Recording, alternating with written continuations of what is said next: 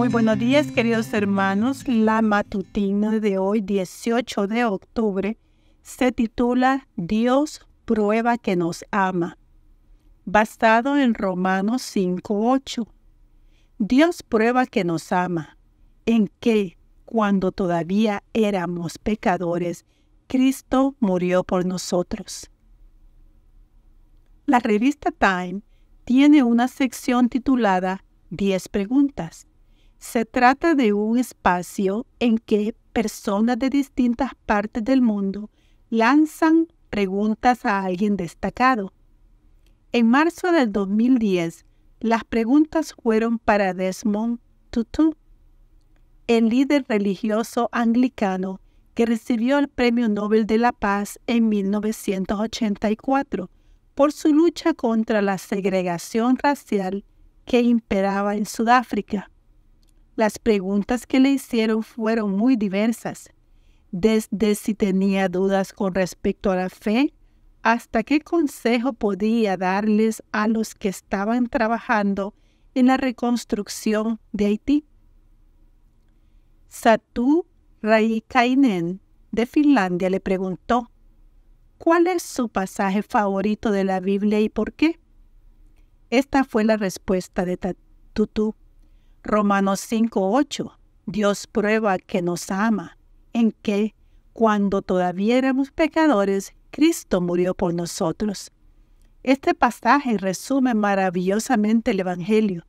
Creemos que tenemos que impresionar a Dios para que pueda amarnos, pero Él dice, no, ya eres amado, incluso en tu peor momento.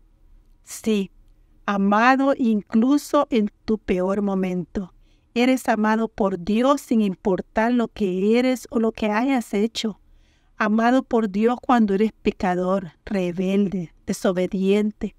Amado por Dios cuando crees que no mereces ser amado. Ese es el mensaje evangélico.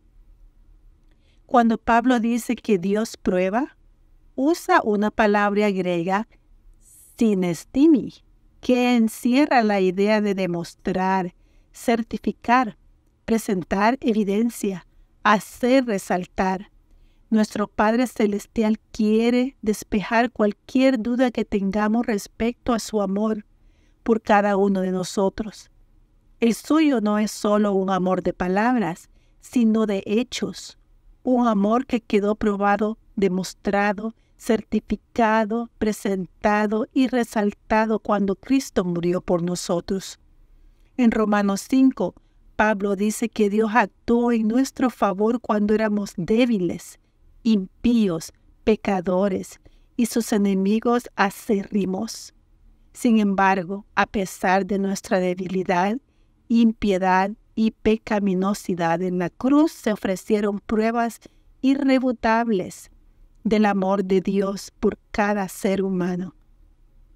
El apóstol Juan retoma el mensaje de Romanos 5.8 cuando afirma, el amor consiste en esto, no en que nosotros hayamos amado a Dios, sino que Él nos amó a nosotros y envió a su Hijo para que ofreciéndose en sacrificio nuestros pecados quedaran perdonados.